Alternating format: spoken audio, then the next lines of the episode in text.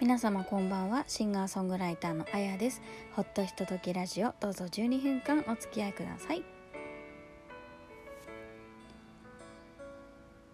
えー、第83回目。6月28日のアップロードになります。皆様元気ですか？結構湿度が高いですね今日は。なんか予報では夜にわか雨があるなんていうのを私は見たんですけど。で降られる前に帰ってきまして今もまだ降ってないんじゃないかな。ちょっとあの部屋が暑いため窓を開けておりますので 時々外の音が入ってしまったら大変申し訳ありません。あんまりひどい音が入った時は停止してたりとかあの撮り直しをしていたりしますので。はい。まあでも6月ももう終わりということでまあ、なんか私がこの数年やっとちゃんとなんだろう意識をしているというかね知らなかったことがやっぱりありますからね今まで生きてきた中であの名護市の大原へって血の輪くぐりをこうやるのがあるんですよね6月の末になると。なんか半年のうちに知らないうちに犯した罪とか過ちとかあとなんか心身の汚れを払って清めるもののことらしいんですけれども。なんか人型の髪をになんか息を吹きかけたりとか体を撫でたりとかしてその人型を収めたりするようなのがあったりとかもするみたいなんですけどね。あれどこだったかな？私がレッスンで何度か通った府中の大国玉神社っていうところがあってあのそこではそこにはねレッスンでなんか4回ぐらい通ったのでレッスンのね最初の時と一番最後の時かなにお参りに行ったんですけどなんかね最後に行った時にその人型をなんかいただいてその神社の中に流れてる小川にね流すっていうやつがあってそれをやりましたね。あの子供の時に私はあったのを覚えてるんですけどのなんかこうお水に入れるとなんか溶けちゃう紙ってあるじゃないですか。そうそういうのでできてるのかな。なんかね流れていく間にね消えてくんですよ。なかなかびっくりしました。ねそうそうそういうのもありましたけど。すごい家の近くにそれがあるかっていうとその血の輪くぐりができる神社があるかっていうと意外となくて。まあでも2 3 0分行けばあるよの感じではあるんですけどね。去年の夏はえっ、ー、とね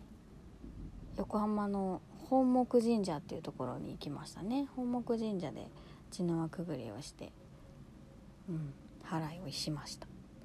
でももうこうライブが近いんで1日がライブだからね。なんかどっかのタイミングで行けたらいいんですけど。6月30日平日なのでなかなか行けないなと。思ってます。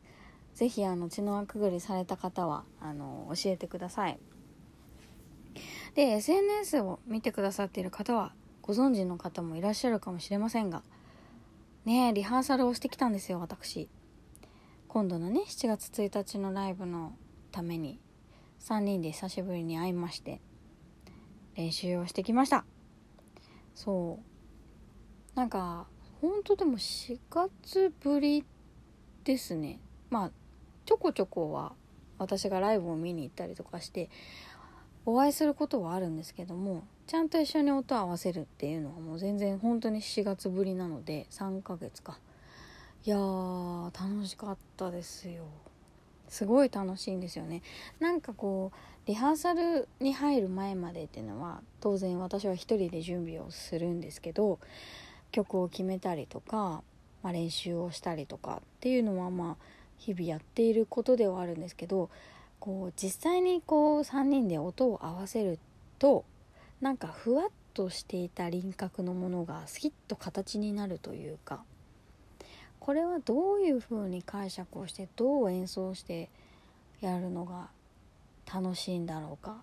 とかね私らしいんだろうか3人らしいんだろうかっていうのがやっぱりこうはっきりと見えるとやっぱ具体性が持てるとぐっとなんだろう自分の近くに感じられるようになる気がします。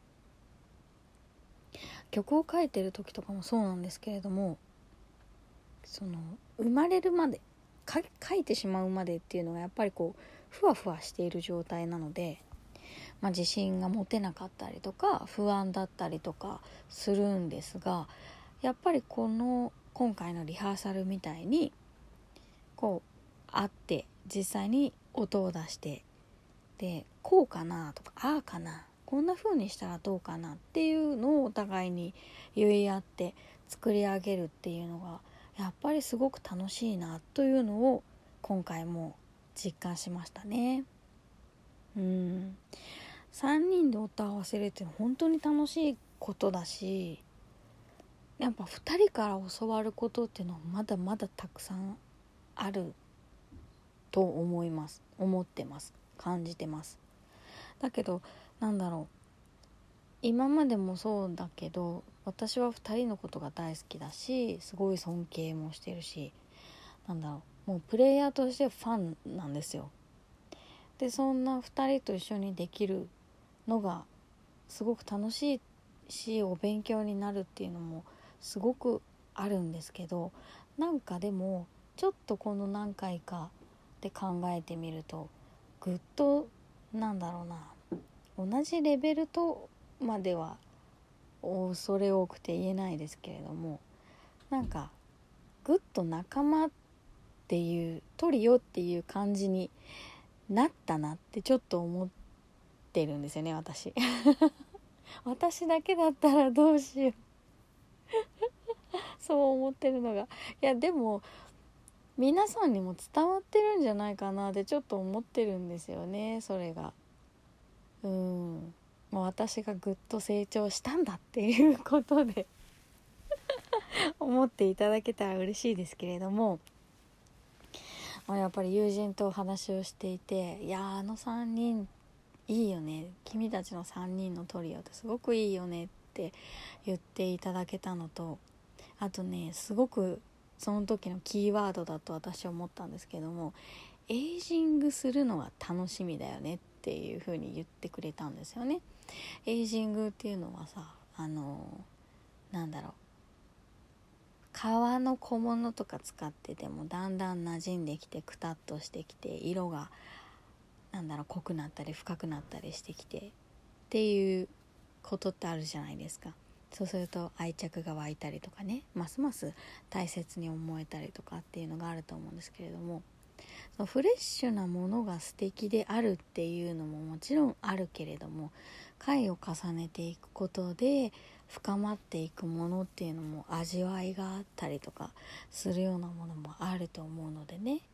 そうアンティークとかもそうだと思うんですけれども、ま、そういうようにお互いがこう自分たちがそれぞれで経験してきたものとかをそこにこう入れ込んででさらに自分たちでそれをさらに磨いていってブラッシュアップしてねやっていけるそれを見ていただくっていうのはまたそれはそれでまたねそういう楽しみっていうのもあるんじゃないかなっていうふうに思いました。そう。なのでどんどん楽しくなっていく私たちのライブをぜひ見に来ていただきたいっていうふうに最近も書いてるかなと思うんですけれども本当にその通りでなんかねリハーサルでやるのリハーサルをやるので当然どんな風にやるかっていう流れは3人とも掴んではいると思うんですよだけどやっぱりその場でライブですから本番で「えそんなことやるって言ってたっけ?」みたいなことをされたりとかあこういう方向で来たのかって思うようなこととかで私がその演奏に乗っていくっていうようなことだったりとか多分私の気持ちの高まりみたいなのに合わせた演奏をしてくれたりとかそのお客さんの雰囲気を見てあのこんな感じが今日は受けそうだなって思ったらそういうなんだろう要素を入れてくれたりとかそういうのがライブなのかなとでそれをなんだろうやってこれてるっていうのが楽しいなと思ってますね。まあ、お二人ともねジャズミュージシャンなので本当に何だろうそこその時に生まれてきたものっていうのをやるっていうのがジャズっていうふうには聞いてはいますけれどもなんかその要素みたいなのが私とのライブの中にも生まれてきていたらいいな生まれているよねっていうような思いを持ってライブをしています。なのでね今回是非あの会場に来て楽しんでいただきたいっていうのはもちろんありますけれどもまたそれを受けて次のライブとかねまた遊びに来ていただけたらいいなと思っています、まあ、今回来られない方もいらっしゃるかもしれませんけれどもまた次の機会には是非遊びに来ていただきたいと思っております、えー、7月の1日土曜日夜の7時から学芸大学にあるコーヒー美学さんにて堀さん馬場さんとの3人でのライブとなっております。こちらは配信がございます。是非会場に来られない方は配信で楽しんでいただきたいと思いますし会場で楽しまれた方がもう一度とプレイバックをするのにもちょうどいいと思いますので是非ご活用いただきたいと思います。今月はあと7月の15日の夜7時からも、えー、自由が丘のハイフンというところでギタリストの前田智弘さんとのライブがございますのでねそちらにも是非是非遊びに来ていただきたいと思います。では今日はこの辺りで失礼したいと思います。また来週。